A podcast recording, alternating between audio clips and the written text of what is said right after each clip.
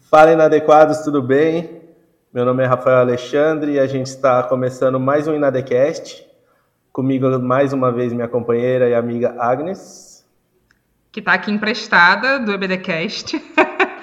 e hoje nós temos uma convidada ilustre, uma convidada muito especial. Já tive a oportunidade de conversar com ela no EBDcast e se você não conhece o EBDcast, eu normalmente costumo indicar as pessoas para começarem por esse episódio, que é o episódio que conta sobre a filha de Jefté, tá no nosso Spotify. Vocês podem ouvir a pastora Ódia Barros, que é quem a gente vai entrevistar aqui hoje, falando sobre esse assunto também lá no EBDcast.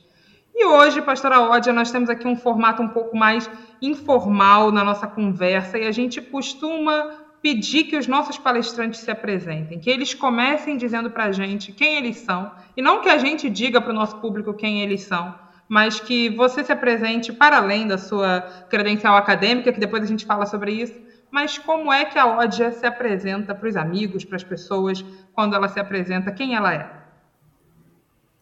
Ah, primeiro dizer da alegria de participar desse, desse espaço, dessa conversa, não é? E, enfim, eu costumo me, me apresentar primeiro. Ah, eu já começo me apresentando quando eu falo, né? E o meu sotaque me apresenta, né? Chega primeiro dizendo de onde eu estou, de onde eu falo, é, e eu gosto desse lugar. Mulher nordestina, pastora, é, teóloga e alguém que tem buscado é, a partir desse lugar regional, não é? Que conversa com outras partes também do Brasil e do mundo, mas sem tirar os pés do chão de onde eu piso sempre. A minha experiência de vida, a minha experiência é, teológica e pastoral, toda ela dialoga nesse lugar, não é? De, ah, vocês falam de, desse, dessa expressão, dessa linguagem inadequada, né? O que é que torna pessoas ou lugares adequados ou inadequados? Eu digo que a regionalidade ela é um lugar também político opcional e como você vive ela. Então eu eu diria que eu estou nessa nesse lugar aqui. É, é, que eu diria que é mais do que geográfico, é um lugar político, é um lugar também onde a gente busca colocar a nossa fala de gente, de mulheres, de comunidades no nordeste desse país é, em diálogo com outros lugares, não é? Então, é, eu sou então essa pessoa, não é?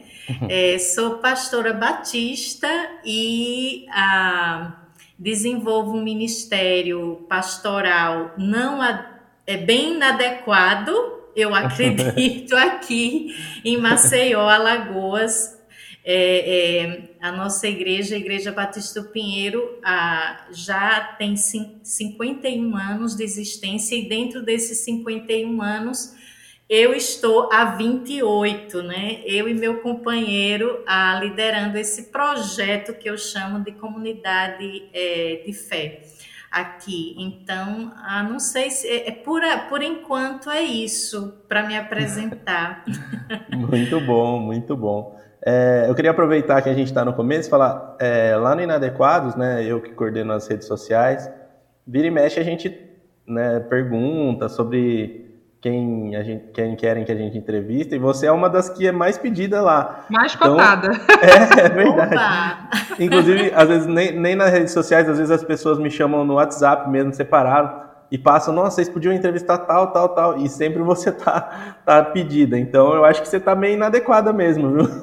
É, exato. Eu, é, eu agradeço a generosidade de quem me escuta, e ainda é, acaba indicando para pessoas: olha, escute, a pastora Ode, eu às vezes fico, olha, eu gosto desse universo e dessa comunidade inadequada que vai se fortalecendo e se indicando e, e fazendo a gente criando rede e comunidade. Eu acho que é isso. É bonito uhum. de ver isso. Eu acho que esse tempo aí que nós estamos mais vivendo essa essa virtualidade tem nos ajudado a criar essa rede e essa comunidade, se, se reconhecendo, né? Gente inadequada no mundo.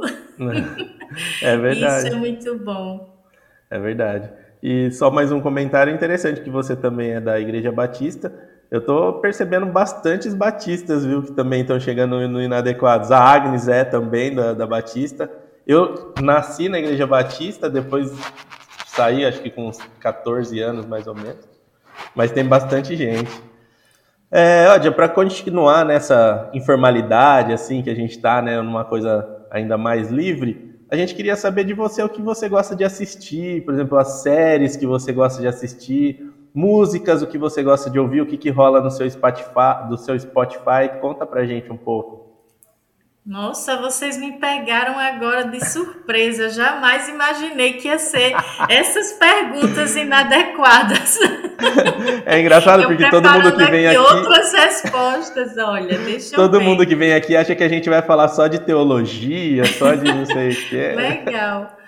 Olha, de série eu na verdade, tenho pouco tempo para assistir, né, coisas assim, mas quando eu tenho tempo, normalmente é, eu descobri na, no, no, Netflix várias séries é, que tem uma pegada mais na Espanha, de leituras históricas é, e feministas, eu já, eu já assisti várias, então essa é um pouco a minha preferência quando eu posso selecionar esse tipo de série, é, As Telefonistas foi uma das últimas que eu lembro que eu assisti uma série que eu gostei muito, que é toda uma, uma recuperação histórica é, de um período é, em que as mulheres estão é, participando de todas as tramas políticas. Eu gosto muito disso, mas também eu gosto de um pouco de suspense, eu gosto também de filmes meio de ficção, eu, eu gosto assim, para relaxar é muito bom a gente assistir às vezes também uma coisa assim bem bem leve, assim um romance bem clichê. Pastelão, né, que eles falam. Ah, também tô aceitando. Tem hora que, que, que rola mesmo e é e é bem legal. Agora, Spotify eu sou um pouco mais exigente, playlist de música e eu costumo ser um pouquinho mais exigente assim. Eu curto muito Lenine, eu escuto hum. muito Lenine, eu gosto demais da proposta dele musical. É, MPB, de, forma geral, né? Eu tenho uma filha que canta, é do, do mundo da música, então ela acaba hum. me dando os, as indicações de, de, gente nova, por exemplo, muita gente é, que está surgindo no cenário, principalmente jovens cantoras é, assim com a pegada mais de músicas a, de resistência que eu gosto. A Lued Luna é uma dessas, mulher negra, baiana, que tem um trabalho, o, o último trabalho dela que eu, que eu gosto muito, escuto muito, é Um Corpo no Mundo. E para mim é um dos, dos, dos, trabalhos na área de música que eu acompanho assim. Então a, a minha parte musical é um pouco melhor, porque a minha filha é muito é, envolvida e acaba dizendo: oh, escuta isso, isso aqui é legal, e ela, ela, vai me ajudando a ter um pouco mais de qualidade, né? E, e conhecendo o que está o que está acontecendo de bom nessa área musical. Né? Eu confesso que escuto pouquíssimo, quase nada de música gospel. É, não chega a ser assim uma, um preconceito, mas é, é, poucas referências que eu tenho. Gosto, Sim. por exemplo, quando eu escuto, curto Jorge Camargo, que ainda para mim remete a um tipo de, de música evangélica que tem uma outra pegada. É, a Gladys Cabral eu gosto muito também. Então, uhum. assim, nessa área tem pouca coisa que eu que eu escuto uhum. e que gosto, né? Então é por aí, né? Não sei, é, é por aí que eu ando com essas coisas. Foi pega de surpresa, né? muito bom, muito bom. Vamos muito então, bom. talvez, para umas perguntas um pouco mais familiares, um terreno um pouco mais familiar, porque a gente quer muito ouvir um pouquinho sobre a sua história, a sua trajetória pessoal e todos esses caminhos que te levaram a ser pastora, porque a gente sabe que é um caminho talvez não tão comum dentro do meio batista, a gente não tem ainda tantas pastoras assim no meio batista, o que é lamentável. E a gente queria ouvir um pouquinho sobre a sua história, a sua trajetória, tanto pessoal quanto acadêmica. Então, eu sou meio. Eu poderia começar como profeta Amós. Não sou profeta nem filha de profeta, assim. É uma coisa assim. Não sei como eu cheguei nesse lugar de pastora e teóloga porque eu sou de origem não, de, de, não sou de origem de famílias historicamente nem protestante, nem batista, nem sequer religiosa no sentido da prática religiosa. É, de uma família bem humilde em, em Aracaju, Sergipe, e que minha família não tinha nenhuma ligação e vivência, e eu não sei como, algo meio é, dessas conspirações do universo que eu acho e da, dessa graça de Deus que, que eu acredito que nos envolve e que não precisa de contextos específicos. É, eu, quando fiz 15 anos, eu tive um sentimento muito forte de busca religiosa na minha adolescência. Eu não sei se era crise de adolescente, crise de adolescente acontece. E eu falei, caramba, eu, eu queria ter. Meu, meus pais não frequentavam nenhuma igreja, se diziam católicos, mas não frequentavam. E eu morava muito próximo de uma paróquia, de uma igreja católica. E quando eu fiz 15 anos, eu coloquei na minha cabeça por mim mesma que eu queria celebrar uma missa, que eu queria fazer alguma coisa mais religiosa para marcar essa data. E eu mesma fui na igreja e disse que queria fazer a missa naquele domingo, né, e tal. E aí, por coincidência, eu acho, é, tinha chegado um novo frei nessa paróquia e que tinha deixado um aviso lá na, na, na secretaria dessa igreja que se houvesse qualquer jovem naquele período querendo fazer missa, porque na verdade era só mencionar na missa essa missa na intenção de dos 15 anos de ódio. Já era isso normalmente. Ele disse: Eu não quero que seja assim, eu quero conhecer essa pessoa e quero conversar com ela. E caiu que fui eu a primeira naquele troço que né, entrar nessa novidade desse padre. E aí eu fiquei tensa, né? Vou falei, eu não quero encontrar padre, eu só quero. E ele disse, aí ela disse: "Ah, não, mas ele é muito tranquilo, a secretária, mas ele quer conversar com você". Eu disse: "Meu Deus, onde é que eu me meti? Que besteira eu fiz?" mas na verdade foi um encontro muito bom ele, na verdade, era um frei franciscano. Eu, naquela época eu não sabia o que era isso, mas era alguém engajado que já queria desenvolver uma pastoral nova. E, e aí eu estava ali, por acaso, e ele disse: Olha, não, não é nada, não fique preocupada, porque eu acho tão informal, tão impessoal eu falar de você somente. Você não quer participar da missa? Eu mal conhecia o ritual de missa. Eu falei, como assim? Ele disse, não, eu, tô, eu te dou tudo, você, o que você vai ler, como você vai participar.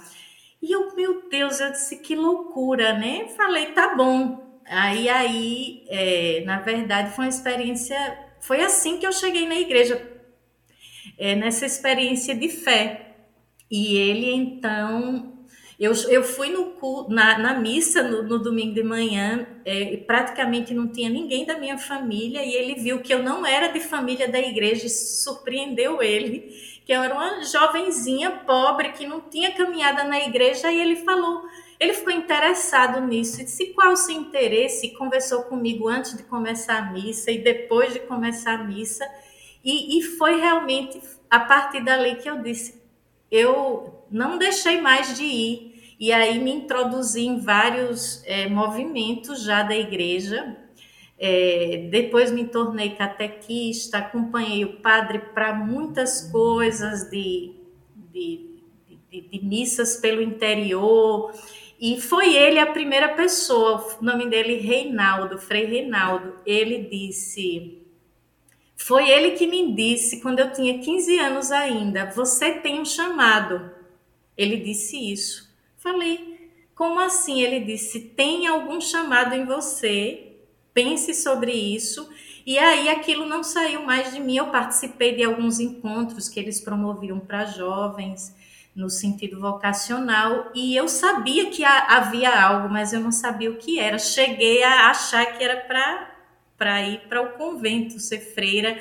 Participei de, de encontros vocacionais no convento, tinha uma, uma galerinha lá de, de freiras em processo, que elas são postulantes, que eram jovens também, e que eu fiz bastante amizade e que eram, são pessoas que eu trago com muito carinho até hoje.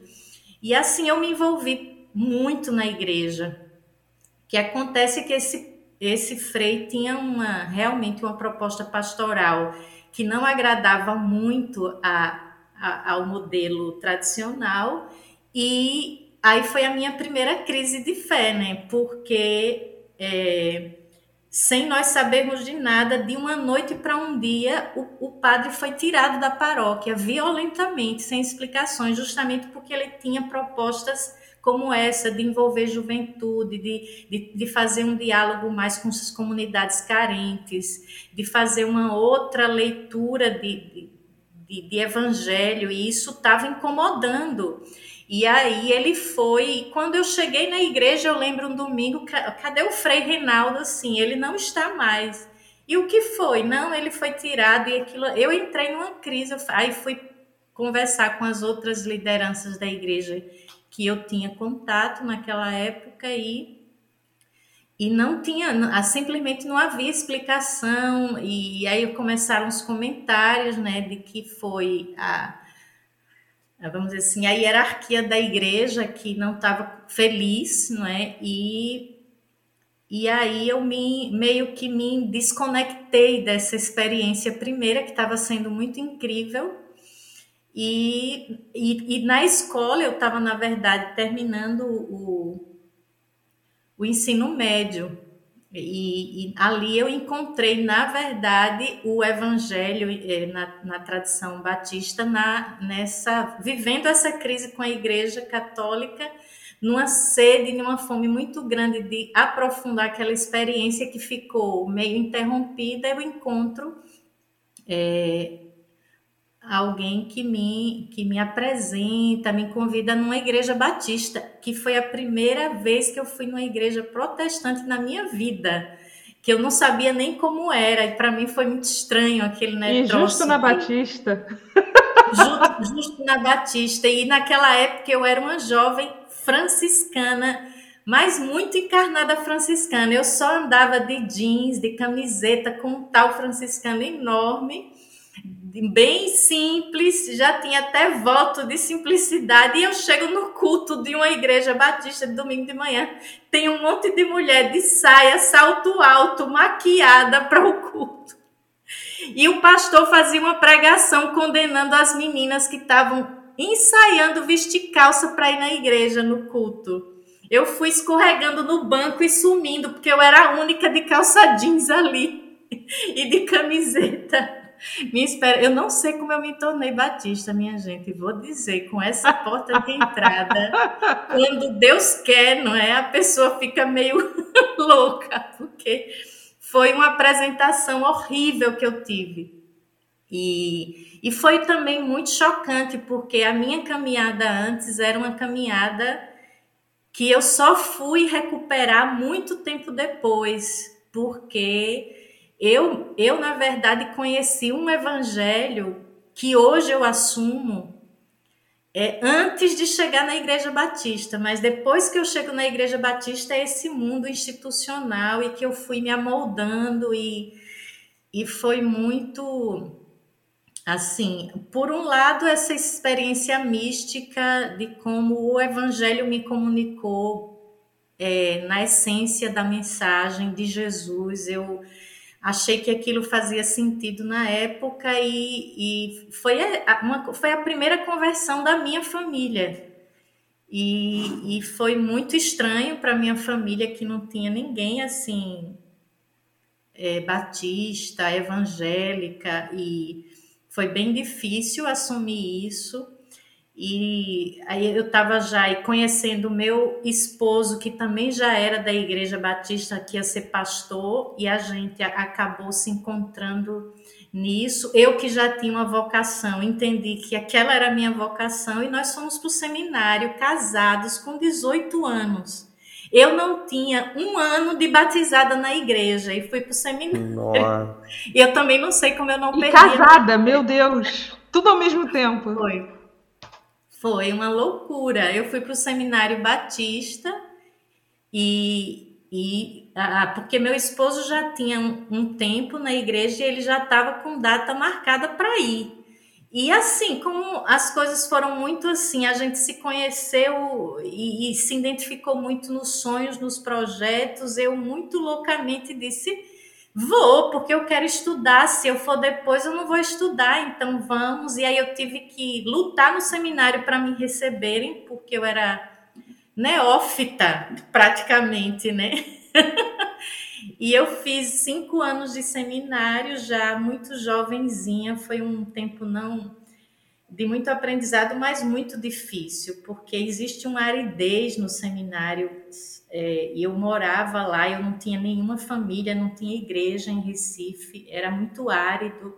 Eu tive que amadurecer muito rápido.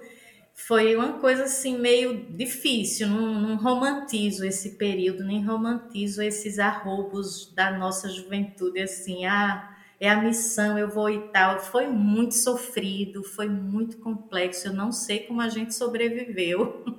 eu e o Wellington num, começando o casamento dentro de um seminário sem sabe eu foi muito louco mas a gente saiu inteiro. E a minha lógica nessa época era muito de entender a fé a partir da, da lente daquela experiência que eu estava vivendo né? E, e eu, eu digo assim das dos, das armadilhas e dos riscos que eu tive, porque eu fui, nosso primeiro trabalho foi numa igreja no, no interior de Pernambuco, que era uma igreja centenária, e a, o Wellington foi ordenado com 21 anos, e eu sempre trabalhando com ele, e nós, duas pessoas de 21 anos, com uma carga de responsabilidade grande e eu me moldei. Tem fotos minhas horríveis, gente, já que o espaço é inadequado de conversa. Eu me olho aos 20 anos, eu pareço que eu tinha 50. Porque assim, eu me tornei aquele protótipo das mulheres que me chocaram no primeira visita que eu fiz à igreja. Eu tinha que andar Aquilo que se esperava de você, de alguma maneira, né? Como esposa Exato, de pastor. Exato, eu me amoldei bem aquele padrão assim e foi louco isso, foram, foram experiências muito, muito complicadas. A, nossa, a gente foi, eu diria, salvo, eu fui muito salva pela igreja que eu vim pastorear aqui em Maceió, porque nós tivemos esse trabalho lá em Pernambuco, dois anos, enquanto ainda estava terminando o curso, e o primeiro convite, depois de terminar o seminário, foi justamente para a Igreja do Pinheiro. E a igreja do Pinheiro já era uma igreja inadequada na época. É, o, o pastor que tinha sido pastor aqui antes, que nos indicou, ele perguntou assim: vocês querem ir para uma igreja? É, acham melhor ir para uma igreja fechada ou aberta? Aí a gente falou, aberta, claro, né? Aí ele disse assim: não, eu vou apresentar vocês a uma igreja escancarada. Ele falou assim, até hoje eu lembro. É, eu vou apresentar vocês a uma igreja escancarada. Então, veja, nós não somos responsáveis pela fama inadequada da igreja do Pinheiro. Já era uma igreja inadequada lá em 93, 1993.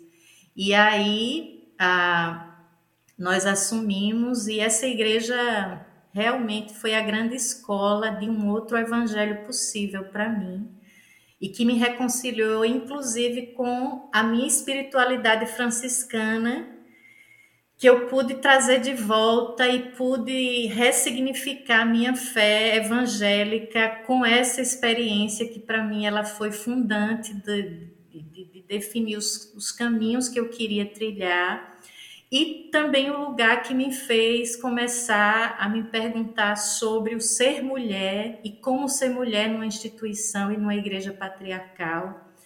É, foi a, a, igreja que começou a me provocar essas mudanças, assim, de, de, de me perguntar. E, e, enfim, então, essa trajetória, tanto minha como do meu companheiro, é assim, nós não somos é, de famílias históricas e a gente foi jogado nesse mundo com muito ideal, jovem demais. Então, assim, a gente poderia ter ido para uma igreja outra e que eu não sei o que seria de nós, com outra, né? E, e realmente a gente ter sido graciosamente, eu acredito, vir para para a Igreja Batista do Pinheiro, que já vinha num processo de desconstrução de, de denominacionalismo, de institucionalidades e que já estava vivendo um evangelho a partir de outras leituras. Era uma igreja que estava já engajada, por exemplo, na época com uma leitura mais latino-americana, lendo tipo missão integral, que na época era para uma igreja avançado, batista né, era uma coisa muito nova, né, lendo, participando de CLADES, que eram os congressos latino-americanos de evangelização. E quando eu chego na igreja, tem conteúdo disso. Tinha todo o material da Vinde na época, lembram da Vinde, do, do Caio Fábio, aqueles cursos. Tinha todo o material da Vinde, cursos da Vinde na igreja. É, enfim, tinha todo um, um movimento outro que eu não conheci nem quando eu me converti na igreja, nem quando eu fui para um seminário batista, que era um, considerado um seminário ah, progressista na época, mas progressista denominacionalista, né? Porque só, só líamos a literatura, estudávamos os, é, aquilo que estava mais ou menos naquela moldura é, batista, né? E aí isso para mim foi foi abrindo horizontes e inquietações, né, com com o que eu vinha vivendo até então. E, e aí, a partir daí, veio outras coisas, né? Por exemplo, a igreja já tinha envolvimento com a leitura popular da Bíblia, porque participava do, do CEBI local, que era o Centro de Estudos Bíblicos. E aí foi quando eu conheço a leitura popular da Bíblia e começo a me integrar nisso e vou conduzindo a minha formação também.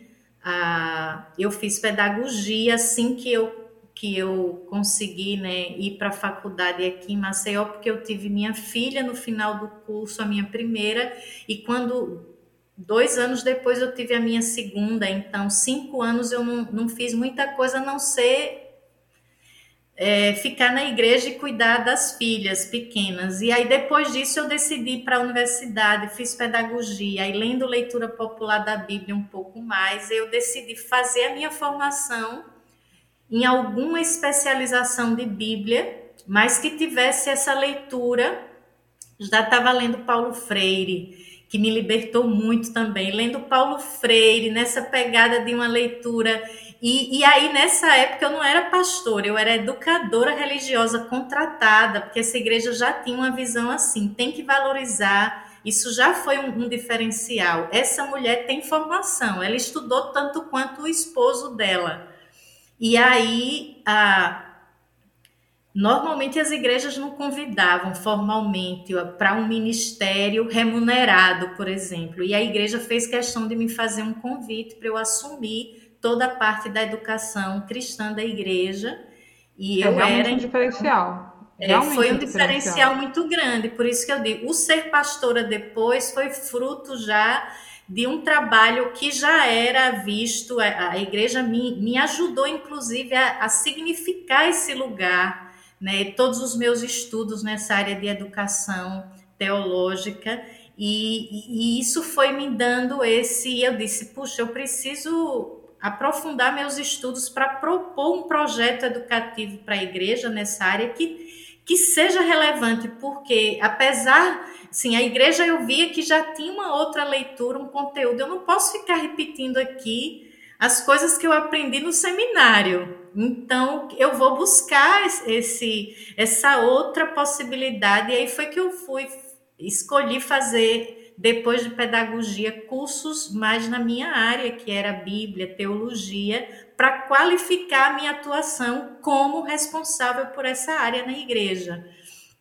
Enfim, e aí daí eu, eu me apaixono cada vez mais por essa área de, de, de uma leitura da Bíblia que fosse nessa outra é, linha né, que eu vinha conhecendo, mais ecumênica, mais engajada, com, né, transformadora, é, que dialogava com o que eu tinha estudado né, na pedagogia, com Paulo Freire, tudo isso foi fazendo muito sentido e foi me transformando mesmo. Então, é, eu diria que a mulher que, que eu que, que assumiu, vamos dizer assim, o ministério é, da Igreja do Pinheiro em 93, não, não era mais depois, nesse processo todo aqui, eu fui me tornando a partir desse lugar da igreja. Então, eu digo que a igreja foi um, um útero um útero assim muito importante que nutriu é, toda essa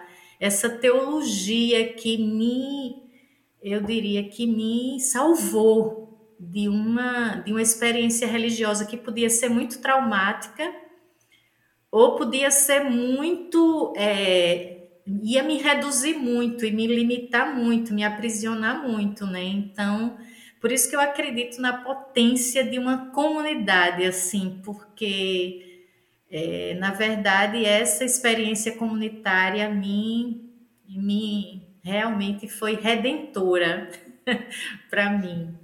Acho que eu falei muito, gente. Nada, Nada. é bom demais ouvir a sua trajetória, muito Não, uma delícia, não fazia ideia que tinha começado numa igreja franciscana, gente. E faz tanto sentido. Exato. Para mim hoje faz muito sentido isso. e pastora, já que você entrou já nesse campo da leitura, né, popular da Bíblia, conta pra gente um pouco, né, dessa sua vivência com o grupo Flor de Manacá e sobre como a leitura popular da Bíblia pode ser um caminho de transformação, de desconstrução das estruturas das igrejas evangélicas brasileiras hoje, né, que são tão engessadas e acorrentadas. É, Rafael, eu penso que a para mim é a mediação da leitura né, da Bíblia, que é algo fundamental, assim, a partir de que lentes é, interpretativas, que olhar você dá para esse texto, porque a Bíblia em si é um texto é, com uma força impressionante, né? Uma força, eu diria, é, mais do que uma força simbólica, é, é uma força cultural, né? Muito grande. É, então, eu, eu digo que a leitura popular da Bíblia, ela, ela, eu diria, nos abre a possibilidade de que esse texto que é tão potente e que tem um, e quando eu falo potente é potencial, mas existe um potencial bem ambíguo, né? Você tam, é, é um, tem poder para, é, eu diria, para oprimir, alienar e poder para libertar, né? Então, assim, para mim, qual é a importância da leitura popular da Bíblia? É a gente potencializar esse essa força libertadora, né, de, desse livro. É, e por exemplo, na minha formação, né, nessa minha experiência que eu contei, a, foi fundamental encontrar a, a leitura popular da Bíblia como uma metodologia, como uma hermenêutica que me deu os instrumentos para é, para reler todo, não só a Bíblia, a minha própria experiência religiosa foi relida desde a perspectiva da leitura popular da Bíblia e, e depois eu poder transpor isso para o ensino bíblico na igreja. Desconstruiu muita coisa, né? Que apesar da Igreja Batista do Pinheiro ter já uma trajetória bem, eu diria, é, bem diferente da maioria das igrejas naquela época batistas, é, não havia ainda, eu diria, uma experiência de uma leitura mais da Bíblia. Na, na escola bíblica, por exemplo, ainda se usava o material da convenção, aquelas literaturas da, né, da antiga Juerp, que era a editora batista, que meio que padronizava a interpretação bíblica, ou seja, dizia o que o texto tinha que dizer de uma maneira assim. E já havia um questionamento como que uma igreja batista no Nordeste, em Alagoas, ia ler um texto é, do mesmo jeito, por exemplo, de uma igreja batista no Rio de Janeiro e São Paulo, sem nenhuma contextualização. Naquela época, Alagoas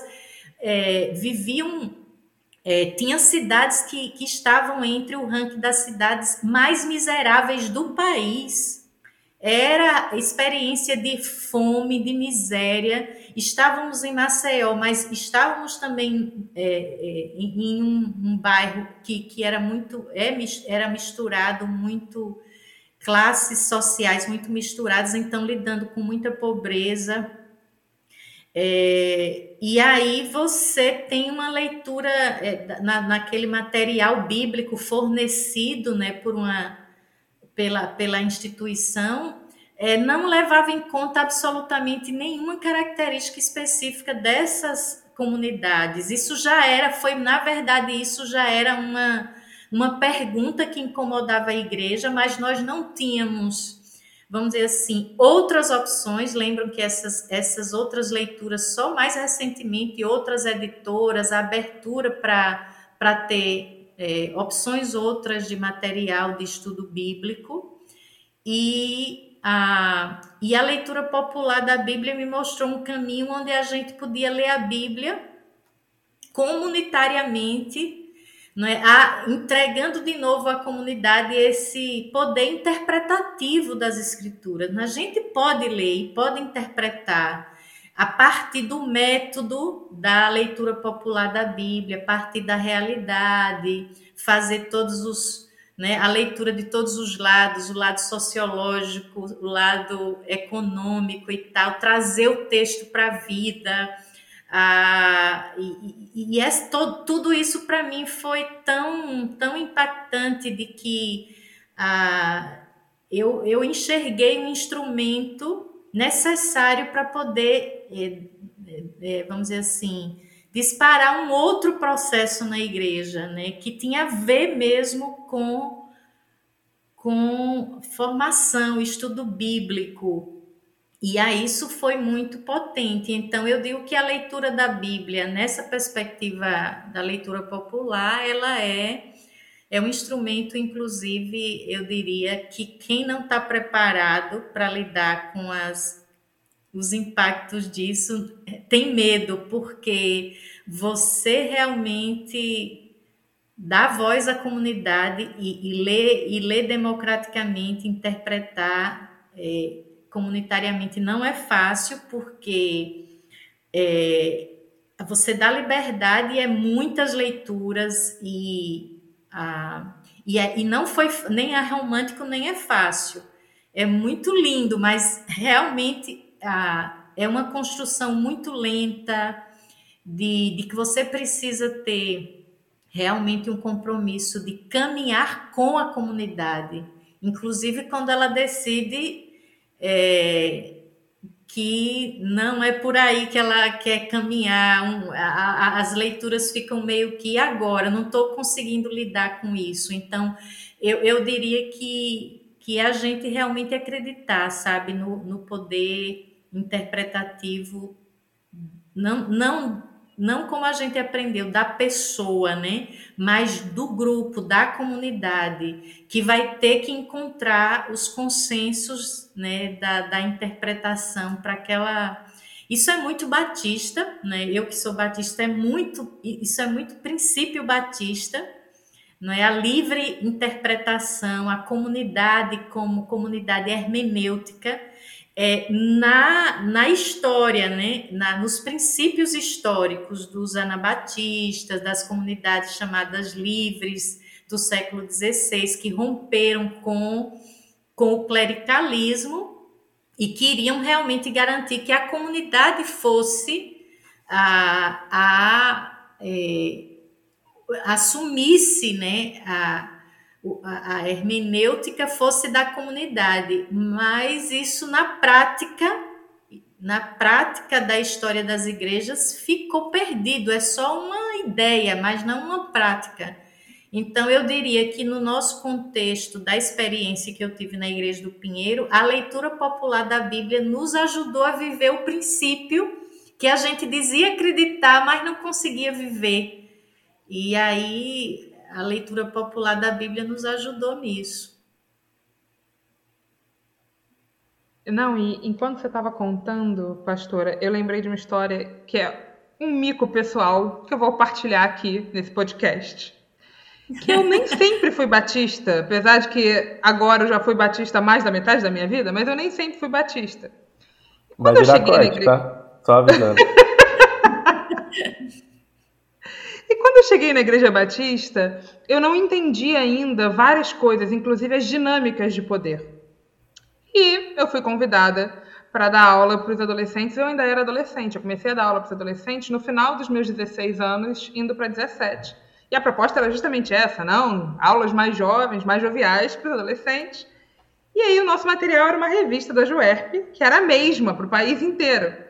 E eu achei o material horroroso, assim, pavoroso, porque eu nunca conseguia montar uma aula a partir daquilo. Eram duas páginas, eu ficava horrorizada, pegava, sei lá, milhões de livros, né? Porque meu avô tinha muitos livros, meu avô gostava muito de estudar a Bíblia, então eu ficava pegando um monte de comentário, comprava um monte de coisa e achava aquilo ali desesperador, horrível, e ao mesmo tempo ninguém lia, porque eram coisas tão fora da realidade das pessoas, mesmo do Rio de Janeiro, eram umas histórias assim, tipo, que não tinham nada a ver com, a, com as pessoas da comunidade. E aí, um dia, minha primeira reunião de departamento de escola bíblica da igreja, todos os professores, eles disseram: Ah, vamos pedir então para a professora mais jovem começar falando da experiência dela. E era eu. E eu comecei a falar, falar, falar, falar de maneira muito honesta e sincera. E comecei a falar o quanto o material da Juerp era horrível. Quando eu termino de falar, levanta um senhor de cabeça branca e me destrói. Quantos anos você tem, menina? Sim, me olhando assim de cima para baixo, completamente. E só quando eu saí da reunião que alguém me disse que ele era o diretor das web. Nossa! E eu assim. Poxa, mas ninguém me avisou. Eu não fazia ideia das dinâmicas. Eu, eu também acho não entendia. que armaram para você. Com certeza. Ele até já faleceu. Mas assim, foi muito. Eu lembro que foi muito chocante, porque me disseram para falar o que eu estava pensando. Eu falei que eu estava pensando de maneira completamente aberta e não esperava receber aquele choque ali de realidade repentino, porque eu também não sabia essas dinâmicas, não podia fazer ideia que o, o, diretor, coordenador, sei lá o que, que ele era na época da Juerp, estava ali na sala comigo, era professor da escola bíblica há mais de 50 anos, fez questão de dizer isso para mim. Ah, então você vai fazer 50 anos de escola bíblica um ano antes de mim, porque eu comecei a dar aula com 18. Olha, me destruiu na reunião de tal maneira. Isso é uma coisa muito engraçada de como, por vezes, o nosso material de escola bíblica está tão desconectado da realidade e eu, volta e meia, costumo dizer para as pessoas de como eu acredito que a nossa educação cristã ela parou no tempo, em vários uhum. aspectos. Pelo menos na minha igreja, que é uma igreja um pouco mais conservadora, mesmo você pega uma revista dos adolescentes, se você for pegar uma revista dos adolescentes, se você pega uma revista dos adultos, é quase a mesma coisa, eles estão discutindo quase a mesma coisa. As pessoas não aprofundam as suas leituras, não aprofundam a sua maneira de ler o texto bíblico e, de alguma maneira, também não amadurecem a sua fé. E pensando um pouco sobre isso, sobre as nossas leituras da Bíblia, já introduzindo a nossa próxima pergunta, a senhora se apresenta como uma teóloga feminista e nós a recebemos aqui como tal. Uma das perguntas que volta e meia a gente recebe é como é que uma leitura feminista da Bíblia, ou como é que uma leitura dentro dessas teologias que a gente pode chamar, não sei, de dissidentes ou marginais, ou que de alguma maneira não estão em, vibrando em outra chave que não a da teologia hegemônica, como essas leituras podem influenciar na nossa leitura mais basilar devocional da Bíblia, aquela coisa que a pessoa quer abrir o texto bíblico e só, só lê ali de maneira talvez despretensiosa. Como é que a gente pega essa, tudo que a gente aprende da leitura da teologia feminista e aplica no MBD, e aplica na maneira como eu leio a Bíblia no meu dia a dia? A seu ver, como é, como é que isso se relaciona? Nossa, é, eu, na minha perspectiva de partindo da experiência como foi aqui conosco na Igreja Batista do Pinheiro, que a leitura popular é, da Bíblia abriu caminho para a entrada da teologia feminista é, e a minha primeira experiência mais, eu diria, de leitura popular e feminista da Bíblia foi na Igreja do Pinheiro com o grupo Flor de Manacá, juntar essas coisas, porque enquanto a igreja estava redefinindo a metodologia de leitura a partir da leitura popular, eu fui caminhando especificamente com as mulheres, juntando as duas coisas, a leitura feminista e popular. E na minha perspectiva, como eu vi que isso foi eu só fui pensando isso depois. Na, na época, na verdade, era tudo muito não sistematizado, nem pensado tanto assim. Intuitivo, ia, talvez. Foi muito intuitivo, né? Depois que eu fui pensando, né? Mas essa coisa que a leitura popular fala partir da vida e da experiência. Só que, mesmo na leitura popular, você pode, eu diria, é, você pode generalizar negativamente o que é vida e experiência.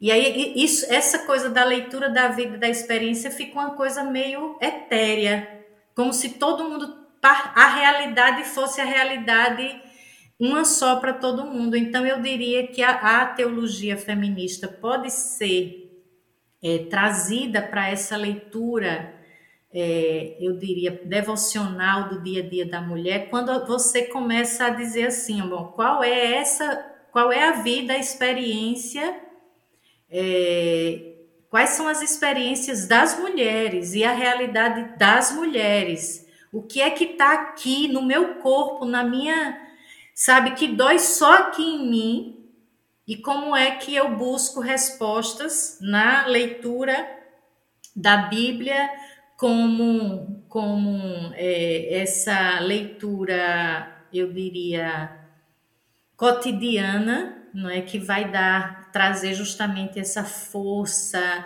essa que, que meio que parece quase uma, uma leitura mesmo, eu diria que é uma leitura quase companheira, sabe? A Bíblia se torna uma, uma irmã, sororal de mulheres nas suas lutas. Na verdade, nas igrejas é assim em geral, as mulheres tomam a Bíblia para se fortalecer, para aguentar, não é? E, e, e, não é diferente, só que a gente tem realmente a o que se abre essa possibilidade da gente é, não aceitar as respostas que eh, institucionalmente nos conduziram a, a ver na Bíblia que nos acomoda, ou que nos acalma, ou que nos faz aceitar a realidade e, e as dores como naturais, ou só nos convida a orar, esperar, a, enfim. Então, eu diria que a, a teologia feminista foi se misturando no, na, na, na leitura. É, bíblica do cotidiano, da vida da igreja e das mulheres especificamente, nessa nessa nesse aprofundar da experiência do corpo, a experiência de cada uma podendo ser colocada e a liberdade de lidar com o texto não dogmaticamente, doutrinariamente, que eu acho que essa é uma chave super importante, porque na leitura que a gente geralmente aprende, é, na, a Bíblia, na verdade, é uma desculpa, né? A Bíblia é usada para legitimar já uma resposta pronta e uma doutrina pronta. E aí, quando a gente diz, não, não é esse lugar, a Bíblia é, é ela vai ter que ser lida fora dessa dessa resposta doutrinária já elaborada. Então, a, a Bíblia vai dar outras respostas. E aí eu acho que essa foi a chave para que para essa juntar essa leitura popular com uma teologia feminista, onde a mulher, a gente diz, entra num diálogo com essa Bíblia, com um lugar não de de submissão e de se submeter ao texto, mas a dialogar mesmo, inclusive às vezes conflitar e atritar com esse outro texto e, e, e, e poder, inclusive, é, eleger que, que textos ou que leituras a gente quer fazer e que responde a minha dor ou a minha experiência, aquilo que eu estou enfrentando e e eu acho que essa foi a chave mais importante para que a, a Bíblia, a, não é que a Bíblia perdeu o sentido nem perdeu o lugar na espiritualidade das mulheres feministas, mas ela, é, na verdade, é tirar, é, é, trocar o lugar, é mudar o lugar. Eu diria, a, a, a Ivone Gebara costuma dizer que a gente precisa tirar Deus do trono, né? Da, da cadeira, tem que quebrar a cadeira do, desse trono de Deus para a gente. E eu diria que, para nossa experiência é, nesse, nesse mundo da bibliolatria, né, onde a Bíblia se tornou quase um senhor implacável para a vida das mulheres, uma voz muito é, de dominação autoritária, na verdade é autoritarismo bíblico sendo não é, entregue como como caminho né, de relação com a Bíblia, com esse texto, é muito violenta, inclusive. Então, a gente, eu acho que a leitura popular, junto com a teologia feminista, fez a gente destronar a Bíblia desse lugar autoritário, perverso, sabe? Que é uma voz dura, inquestionável, igual aquelas vozes das lideranças clericais da igreja. Então, é, é, a gente tira é, isso. E aí, sabe, Agnes, eu acho que a Bíblia se torna mais esse livro de, de relação afetiva, de diálogo, que tem momentos que a gente fica super chateada com a Bíblia e, e, e, e diz assim: Isso aqui eu não, não aceito. Eu acho que a teologia feminista nos, nos dá uma relação, mas que ao mesmo tempo eu mantenho minha relação é, afetiva é, com esse texto que me, na nossa experiência, tem, mantém um lugar importante, mas já não mais a, ocupa aquele lugar que, que a nossa doutrina nos é, colocou. Né? Eu acho que a teologia feminista é fundamental nesse redefinir de lugar da minha relação cotidiana com o texto, com a Bíblia, é, e, e, nos, nos libera, nos liberta. Chega um momento, eu estou tendo uma experiência com o meu grupo, o grupo, na verdade, que a gente tem as mulheres da igreja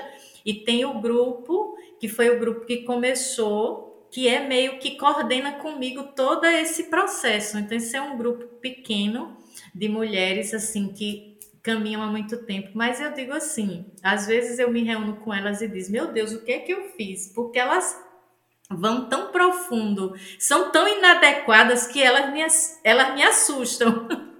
então, quando você realmente. E são todas mulheres de a vida toda a igreja, mas que fizeram um processo tão bonito de liberdade com Deus e liberdade com a Bíblia e com a sua fé, que não tem pastor, discurso bíblico que venha dizendo é bíblico, que impõe a elas mais qualquer coisa que elas não construam na sua autonomia de relação com a própria Bíblia, com a sua própria fé.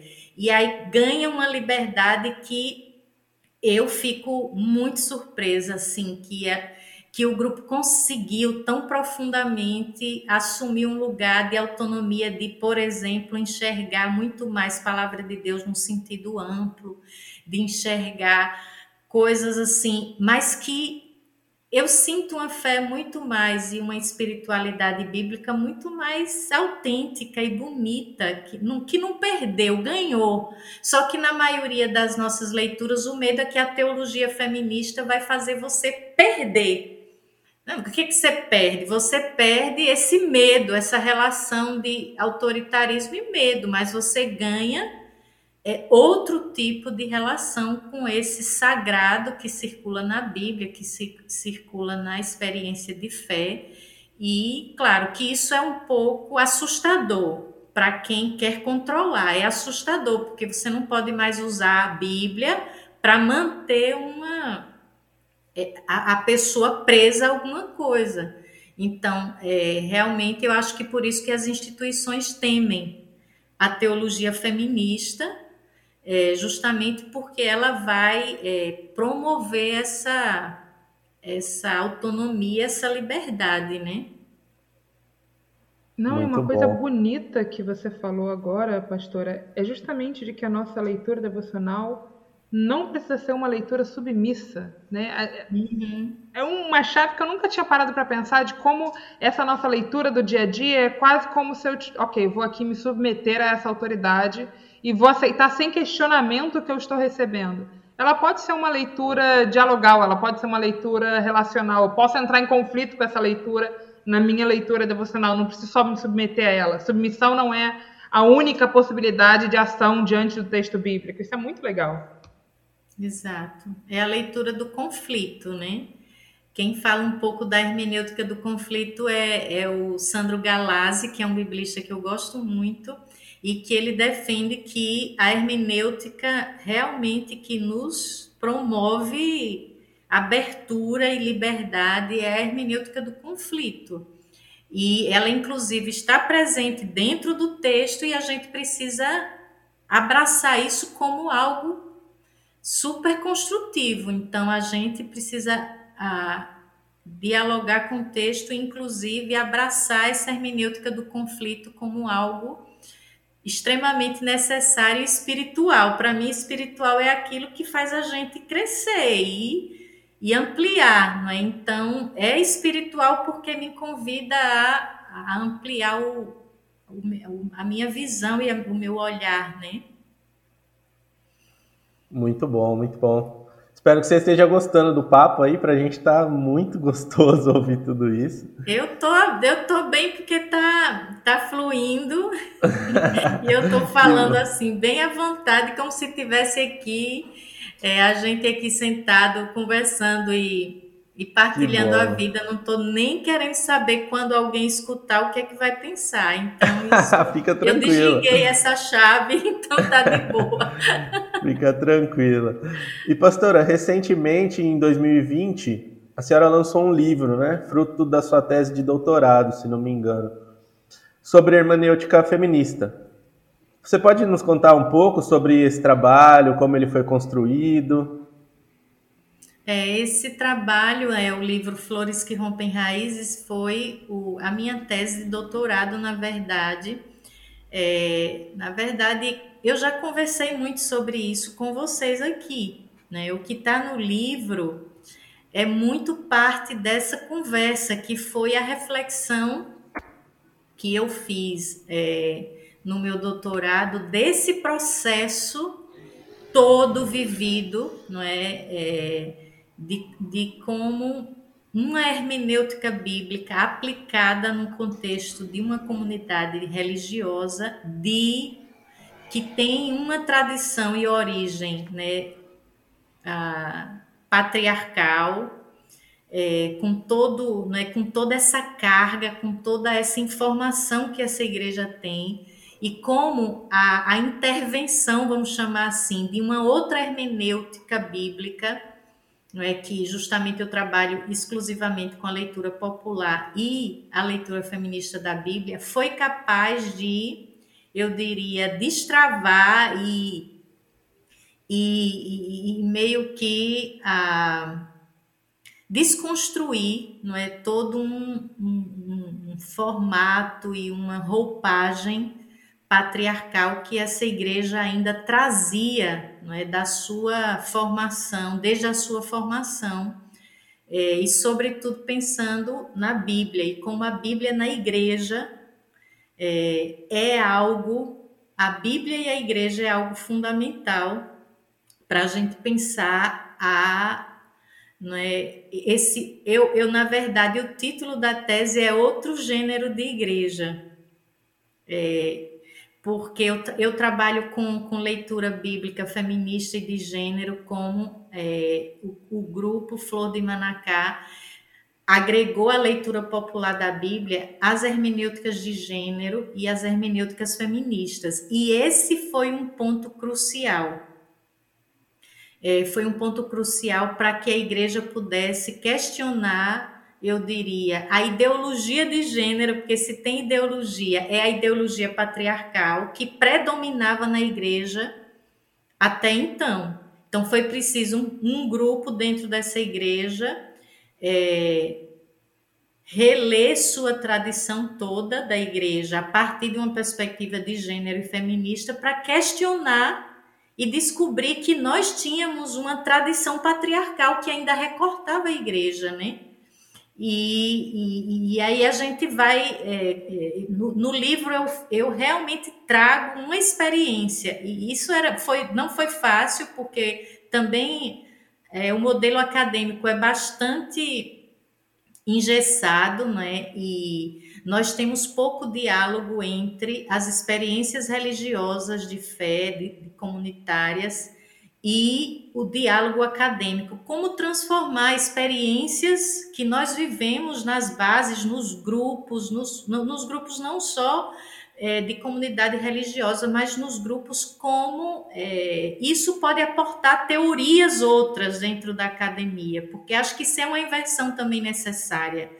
E aí eu tive uma, uma orientação né, de um teólogo que me ajudou muito, André Muskoff, que já tinha também uma leitura muito nessa linha, e ele me ajudou a, a, a construir essa essa tese, esse trabalho que tinha a ver também com a minha experiência pastoral e, e comunitária, que eu transformo um pouco numa proposta de, de leitura também teológica no livro, né? Então é isso um pouco da, dessa experiência do que foi essa desconstrução mediada pela hermenêutica bíblica em uma comunidade de fé e transformar isso numa experiência que pudesse, vamos dizer assim, lançar pelo menos princípios e caminhos possíveis para outras leituras, para outros lugares, porque eu acho que a gente precisa. Uma coisa que me incomodava muito quando eu ia para os encontros teológicos, fosse promovido pelas instituições religiosas ou na academia, é que se muita coisa produzida na área de teologia, por exemplo, boa, né? transformadora, teologias inadequadas, mas isso não chegava nas, nas comunidades, caramba, uma distância enorme. Então aí você fica sempre assim, tem livro para caramba produzido, tem gente pensando e fazendo teologia maravilhosa, mas quando chega na igreja reproduz o mesmo, sabe? Aí diz, ah, não, é porque eu não pode, na igreja não dá, as pessoas não vão, e teologia, uma coisa é aqui, outra coisa é lá. Então, o, o livro, na verdade, é um pouco, e a, toda a minha trajetória na academia foi sempre assim, porque eu fiz o mestrado nessa direção e o doutorado também. Eu quero juntar essas coisas e tudo que eu digo na academia, eu quero dizer na igreja, eu digo na igreja e digo na academia.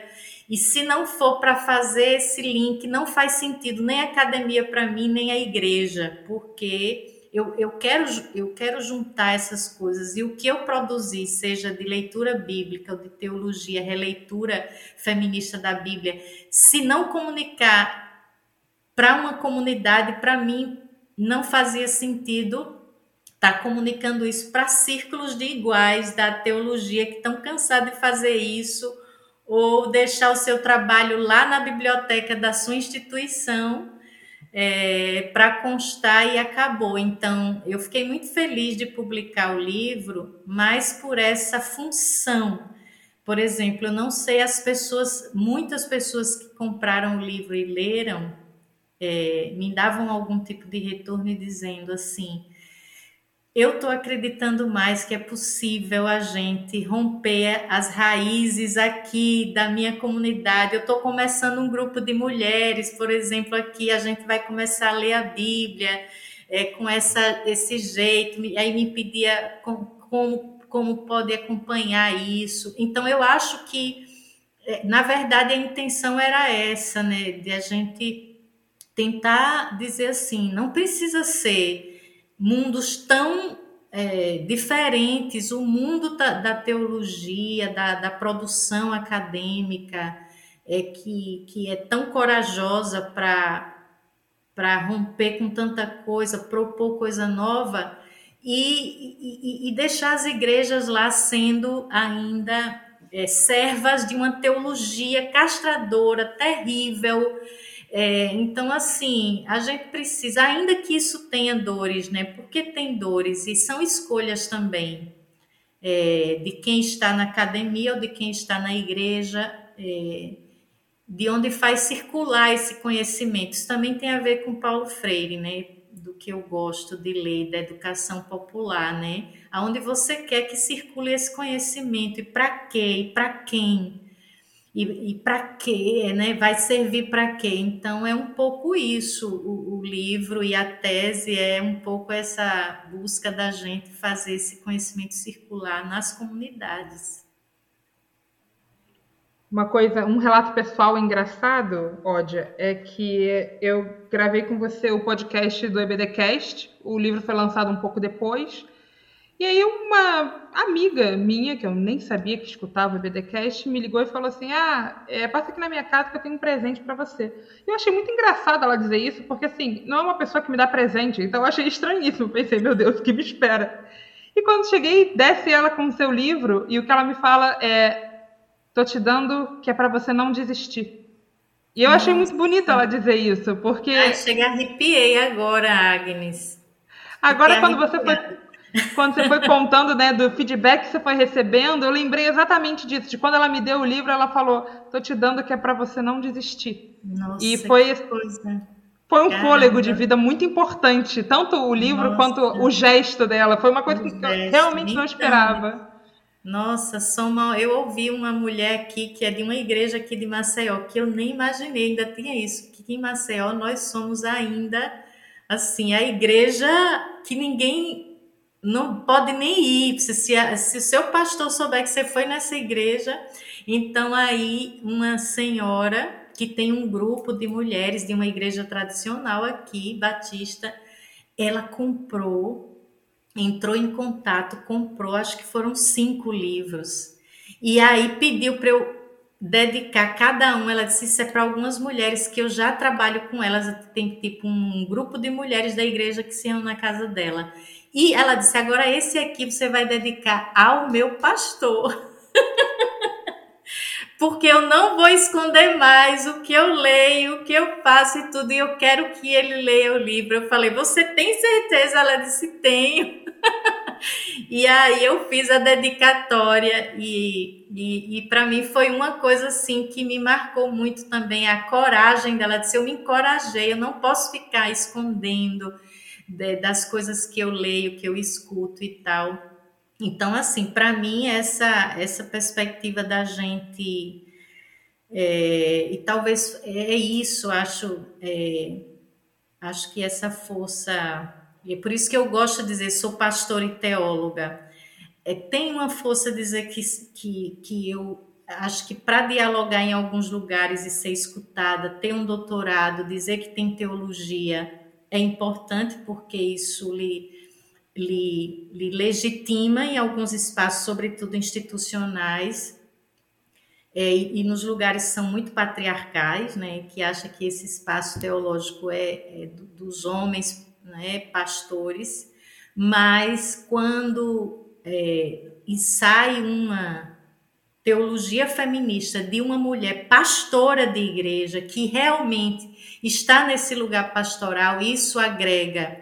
Então, assim, eu sinto que esse lugar de uma pastora feminista acaba sendo importante justamente para muitas mulheres que são impedidas de, de, de conceber a ideia de você conciliar não é, a sua fé com a teologia com o pensamento feminista, com as ideias feministas, e você vai dizendo que é possível construir fé, espiritualidade que seja feminista, libertadora e que ao mesmo tempo está comprometida com é, com a fé cristã, evangélica, enfim. Então, eu acho que o livro cumpriu um pouco esse, cumpre esse papel, né, de divulgar não só a experiência, mas dizer assim, olha, nós podemos construir outra igreja é possível, né? Nós mulheres e a teologia feminista é parceira, não é inimiga, não é ameaça, é uma parceira. Amém. É isso. Muito bom, muito bom. É, pastora, tem uma pergunta que a gente sempre faz, todos os convidados nossos que passam por aqui. É, Coitados. Diante, é, alguns se assustam, alguns já tem na ponta da língua, mas é, diante de tudo que a gente já conversou e a gente queria saber de você quem é Deus para você. Ai, eu acabei de vir, né? Eu tirei uns dias ah, para dar uma descansada, sair dessa agitação toda agora em agosto. E eu fui fazer uma, uma caminhada, uma trilha no vale chamado Vale do Pati, na Chapada Diamantina. São três dias de, de trilha caminhando e, e uma das questões que eu fui é, pensar e refletir também era um pouco sobre sobre essa experiência de Deus na vida, né? E como ela vai se expandindo e em tempos como esses que a gente vive, isso me foi muito caro, né? E, e eu tenho a eu não tenho definições, mas eu tenho mais convicções do mistério que é Deus. Deus não é, não é possível definir. Deus é um mistério tão profundo e eu gosto de me relacionar com Deus hoje, que é mistério. E mistério é, eu digo que assim, que não cabe, não cabe em nenhuma das assim, eu tenho me libertado cada vez mais de tentar colocar Deus em uma definição e um conceito e quero me deixar ser ah, surpreendida é, sempre. Né? Nessa caminhada que eu fiz, nessas trilhas, eu, eu, eu ficava impressionada como cada pequeno fragmento das belezas que eu vi me comunicavam um Deus que ao mesmo tempo é, me revelava uma grandeza, mas é uma grandeza muito diferente daquela que estava nos conceitos de Deus da teologia. É uma grandeza, por exemplo, a grandeza de um fragmento que se junta ao outro e forma uma rocha do tamanho do mundo. É, e eu dizendo assim: Deus é essa força criadora e criativa que circula tão misteriosamente, assim, tá todo mundo vivendo é, essa agonia da vida e você, se você visitar o Pati, esse vale, eu fiquei, o ritmo da vida tá lá acontecendo, como aquelas coisas se juntaram para construir uma grande montanha. É, eu sentei numa cadeira toda construída, ela se formou dos fragmentos de pequeno é, de pequenas é, partículas e foi se formando e a, o, o negócio lá é um formato de uma poltrona, de uma cadeira, impressionante. E é uma das paradas quando a gente vai caminhando assim. Aí eu sentei naquela cadeira para tirar uma foto e eu pensei justamente em Deus e eu disse assim: se Deus tem um trono, é um troço desse que não foi construído por mão humana e que não levou, não precisou de trabalho escravo de ninguém, forçado, de opressão, e de que foi o mistério, o movimento. Se eu posso lhe responder de forma mais simples, Deus é um movimento. Deus é movimento contínuo e que é sempre gerador de vida, né? Eu, eu, eu fui para um lugar que tem uma, é uma das maiores cachoeiras do vale e você se aproxima e você diz está chovendo, mas não tem chuva. E aí, como a cachoeira ela é muito é, é, é, ela é muito. Você vai no alto dela aqui e ela está lá embaixo. Então a água cai e chove de baixo para cima. A chuva é de baixo para cima. Então você. Foi a primeira vez que eu vi uma chuva que não é de cima para baixo, é de, é de baixo para cima. Foi incrível. Aí eu falei, nossa, como a gente acha que é alguma coisa assim. Eu me senti tão pequena naquela daquela assim que aquilo me comunicou muito sobre esse Deus que é movimento criador, criativo constantemente e eu não quero, não consigo mais enquadrar Deus em qualquer outra coisa que não sejam referências desse desse mistério, desse movimento e desse movimento é, criativo no mundo. E acho que a gente é, a gente tem que, que esquecer muito dos conceitos de Deus tão, né, tão reduzidos e se lançar nessa experiência muito mais ampla. E eu estou procurando ler Deus mais nesses lugares, né? Então, ah, é por isso que não dá para lhe responder mais objetivamente, mas nessa experiência eu lhe digo quem é Deus para mim assim. Tá ótimo, tá ótimo. Maravilhoso. E, pastora, já caminhando para o final, queria lhe fazer uma última pergunta, e é, na verdade, uma provocação para a gente refletir junto aqui, talvez. Ao longo de 2020, a senhora trouxe alguns estudos sobre Apocalipse, que eu acompanhei avidamente, várias crises de fé repentinas, assim, enquanto acompanhava o estudo de Apocalipse. E eu fiquei surpresa com a maneira como você trouxe esse texto, né? E de como, de alguma forma, ele traz para a gente esse desafio da esperança, o desafio de esperançar de novo no mundo. Se você não ouviu esse estudo, está disponível no YouTube da Igreja Batista do Pinheiro. Então, para os nossos ouvintes que quiserem acompanhar, tem vários estudos sobre Apocalipse, tem uma playlist lá sobre da escola bíblica e você pode acompanhar, inclusive cronologicamente. Mas enquanto a gente estava né, pensando sobre a nossa pauta aqui, sobre a nossa conversa e sobre tudo que está acontecendo, tudo que a gente está vivendo no Brasil a partir de 2018, mas não só 2018, mas é como se 2018 tivesse rasgado a realidade no meio e colocado um antes e um depois, inclusive para a igreja brasileira, que não existia, né? Acho que não se tinha noção do quanto a igreja brasileira já estava pensando de maneira dividida e diferente antes de 2018, mas 2018 escancara isso. E aí, enquanto a gente pensava aqui, lembrando da leitura de Apocalipse, lembrando dessa chama, dessa esperança que o livro de alguma maneira nos convida e que você nos apresentou ao longo dessa, desse estudo da CBD, eu fiquei pensando como é que a gente vive ou como é que a senhora vê esse desafio quando a gente pensa na realidade brasileira, quando a gente pensa nesse agir esperançoso como de alguma maneira relacionado à nossa vivência espiritual e quando a gente está diante desse cenário da igreja brasileira em que por vezes a gente olha e pensa tem futuro para essa igreja? Não tem. Como é que a esperança continua funcionando ou como é que a gente pode de alguma maneira continuar recriando esse mundo como o livro de Apocalipse de alguma maneira parece nos convidar a fazer? É, Para mim, inclusive, essa, esses estudos ah, foram primeiro, eu diria, esperançadores para mim mesma, porque eu estava vivendo a mesma crise, né, que todas nós estávamos vivendo naquele momento, é, já né, com esse país que começou a ficar mais,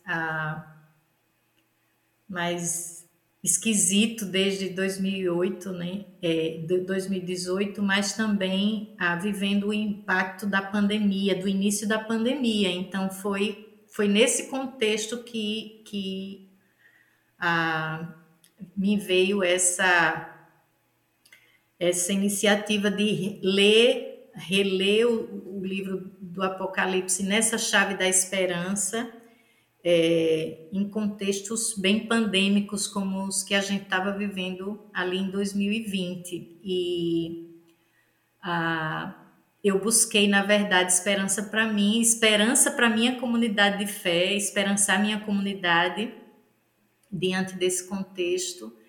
E para mim foi muito importante, assim, primeiro entender a realidade desde a leitura do livro do Apocalipse. O Apocalipse nos deu muita chave importante para interpretar essa realidade. E não dá para a gente pensar uma igreja que esperança nesses contextos se ela não interpreta a realidade e se posiciona de que lado eu estou desse nesse jogo da vida e da morte, né? do caos e do cosmos aonde eu estou. Então, para mim, a leitura do Apocalipse ela é esperançadora primeiro porque ela nos possibilita, nos dá, nos entrega algumas chaves de interpretação da realidade. Eu fiquei impressionada. Eu ia me dedicando semanalmente a pensar uma das partes do texto e, e cada vez que eu lia o momento, todos os acontecimentos da semana, eram possíveis encaixar no estudo do domingo, com todas as, as, as loucuras que a gente estava vivendo, né? O império da mentira que que tava, né, que a gente está vendo ainda, né?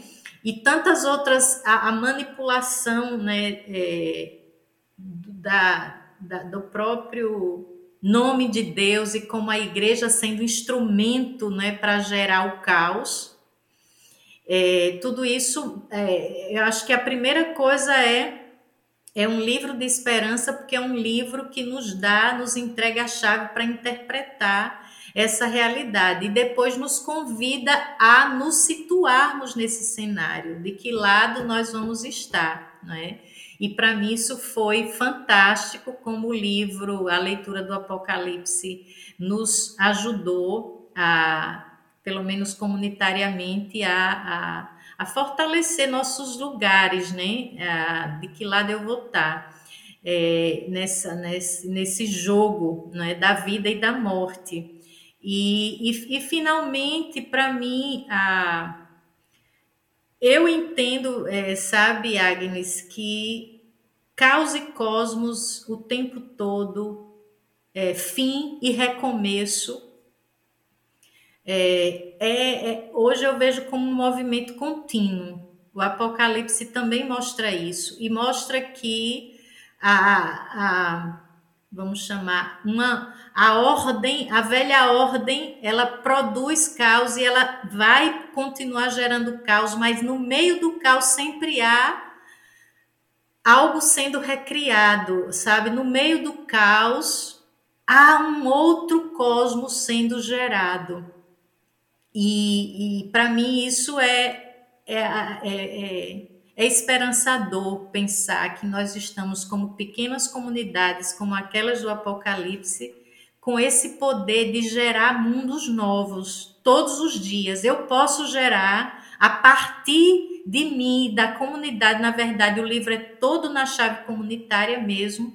As comunidades podem gerar é, são recriadoras de novos mundos. Então, eu, eu penso que essa é, é a mensagem de maior esperança que um mundo sem, é, sem lágrimas, sem, sem o mar, que era o mal na época, o mar como dominação, e um mundo onde a gente possa é, reconstruir a vida, né? E o final do Apocalipse é muito interessante, que é esse a reconstrução do jardim, não é? Replantar a vida, reconstruir jardins onde há o caos e a morte. É, Para mim, essas, esses elementos nos situam num, é, numa perspectiva de que a gente não pode se deixar né, tomar pela imagem que, que nos dão de, de, de fim, de total caos no mundo. É, vou, vou referenciar mais uma vez a minha, a minha trilha no Pati. Há um cosmos tão lindo sendo criado e recriado em tantos lugares. E é uma mentira dizer que esse mundo é só esse caos que a gente está vendo, que o nosso país é esse caos. Existe. Ah, eu acho que na, no, o texto começa com ah, o, o João, né, que é o visionário lá, sendo levado para o para o céu, para que ele veja, e ele tem visões incríveis, é tudo visão. Eu diria que nossos olhos precisam abrir para a gente ver, né? porque essa coisa da relação, a terra e o céu, no, no, no, no contexto da, da linguagem apocalíptica, é justamente esse trânsito é fazer o céu baixar a terra, é fazer o que está no plano do, da do, do, do, do, do espaço de vida de Deus baixar a terra. Então a gente tem esse poder de fazer essa coisa acontecer. As pequenas comunidades estavam sendo, é, vamos dizer assim, esperançadas que era possível criar e recriar. Então é, eu diria isso. Acho que a leitura do Apocalipse ela é esperançosa porque ela nos ajuda a não a não fazer, a não ter a visão a, conduzida meramente para enxergar só a vitória do, do, do mal é, e a destruição como última palavra. A vida tem a última palavra, e eu penso que isso por si só já nos esperança, né? E acho que a única coisa é, foi a pergunta, acho que uma das perguntas que eu fiz, né?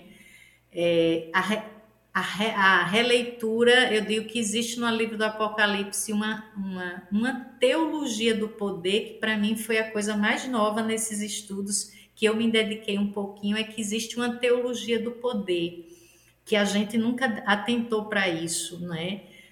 não existe esperança no projeto de poder que gera esse tipo de caos. A gente teria que ir para o projeto. O, o, a visão que tem lá do cordeiro, né, Jesus como cordeiro, é justamente é, nos convidando a uma teologia é, do não poder, de, né, somos seguidores, os que vão reconstruir o mundo é os que conseguem ah, os grupos e as comunidades que conseguem enxergar essa teologia de poder e fazer escolha para ser a igreja do não poder, do cordeiro, né? O cordeiro que aparece justamente dizendo: Olha, eu sei o que vocês estão vivendo porque eu fui o primeiro das vítimas. Então, essa coisa de alguém que aparece né, no, no texto como essa, essa proposta de que os vencedores e todo o texto é o que vencer, é o que vencer, ou seja, a comunidade que vai vencer, ou seja, que vai propor o um novo mundo possível, é essa que consegue se identificar com o projeto do Cordeiro, que é o projeto do não poder, do não domínio né, e tal. Então, o que é que eu acho? Essa igreja evangélica de hoje está fazendo a escolha completamente diferente, né? Pelo menos a igreja majoritária é a igreja que não quer ser a igreja do Cordeiro, que não quer ser a igreja, não é? Que vai vencer, mas vai vencer como o Cordeiro venceu, né? Que foi trucidado pelo pelo pelo pela a, a, o poder dominador. Então eu acho que ali eu encontrei a resposta do lugar que eu quero estar. E eu lembrei de uma das frases, não sei se é de um desses bispos que a gente honra ainda, que dizia assim: Eu não quero estar do lado dos vitoriosos nesse momento, se isso é, é vitória, ou seja, chegar no lugar do, né, do poder dominador caótico que gera caos, eu não quero estar no,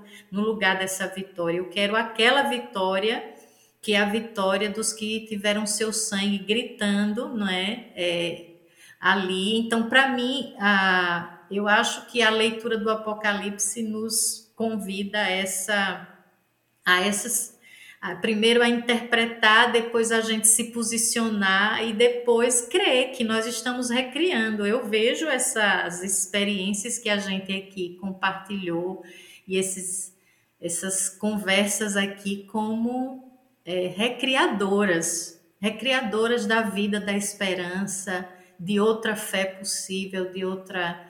Acho que sempre, ah, para mim, isso é, esperança muito. Eu já falei até para Agnes quando eu conheci lá o projeto do EBDcast, eu disse: Nossa, eu estou saindo aqui acreditando muito que a gente está vencendo muita coisa e que a gente tem esperança sim. Então, acho que para mim esses projetos são um pouco esses sinais, sabe?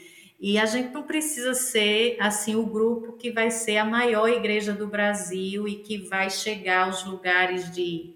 A gente só precisa ser existir. Isso já é desconcertante para quem. Ah, quem aposta que a gente não vai existir, que a gente vai desistir, que a gente não vai estar aqui. Então, eu acho que a mensagem do Apocalipse é mais, um, é mais ou menos isso: é que a gente é, redefina é o que é esperança e o que é vencer, nessa perspectiva de que vencer é vencer simplesmente. É, existindo e resistindo né, nesse mundo caótico. Aí a gente vai criando novos mundos, como esse aqui dessa conversa hoje. muito bom, muito bom. Pastora, primeiro é, eu quero te agradecer pela sua presença com a gente aqui hoje, foi muito gostoso esse, esse período, né? Mas antes da gente encerrar, é, quem quiser te acompanhar, fala para gente onde eles podem te encontrar, onde podem encontrar seus livros, suas redes. É, eu, eu, eu não sou uma pessoa muito de rede social, mas eu tenho Instagram, Instagram Odja Barros, eu partilho um pouco as coisas é, do que eu vou pensando sobre é, a Bíblia, a vida, a teologia feminista. E eu tenho tem muita coisa, na verdade, que é, se você quiser acompanhar, também através da Igreja Batista do Pinheiro, que eu, na verdade, sou pastora de igreja, então minhas coisas ficam muito lá, né? eu prego e tá lá no, no, no canal do YouTube da igreja, os estudos bíblicos e muitos artigos que eu vou é, também partilhando em outros espaços, né? em outros espaços é, é, pelos outros grupos que eu vou circulando, mas ah, acho que Instagram, o Facebook também, que eu de vez em quando partilho coisas. Acho que é por aí que vocês me encontram fácil, fácil. e os livros? Os livros? Nos livros, o livro do Flores que Rompem Raízes, e artigos que eu tenho publicado em outros livros. Livro mesmo publicado, eu tenho esse, Flores que Rompem Raízes, e outros textos que vão circulando em outros livros aí. Ah, Flores é da editora deixa... Recriar, se eu não me engano, né? É editora Recriar, exatamente. Legal. A gente deixa esses links aí da igreja, do YouTube da igreja, do seu Instagram aqui no, no, no nosso episódio para quem quiser já, já te achar bem fácil. Pastora, Exato. muito obrigado pela sua presença. Foi, foi muito engrandecedor para mim, tenho certeza que para Agnes também. E é Não, isso. Não, para né, mim foi é sempre uma honra conversar com você, pastora. Muito obrigada pelo seu tempo e pela sua generosidade, sobretudo a sua generosidade intelectual, sua generosidade de partilhar aqui com a gente tanta coisa que você sabe da sua trajetória. Muito obrigada. Eu agradeço também, foi super legal a conversa, fluiu fácil, fluiu fácil. E nem foi tão inadequada assim. Não, eu falei, eu avisei, aqui é mais tranquilo. tá bom, gente. Beijo para vocês. Espero gente, que a gente se obrigado. encontre aí.